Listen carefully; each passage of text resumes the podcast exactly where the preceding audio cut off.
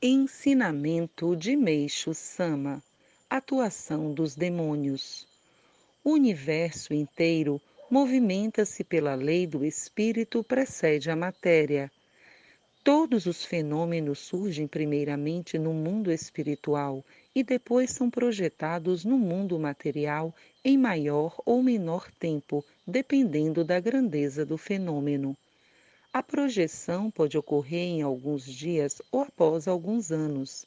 Entretanto, esse tempo será abreviado à medida que for se aproximando a era do dia, o que de fato está acontecendo.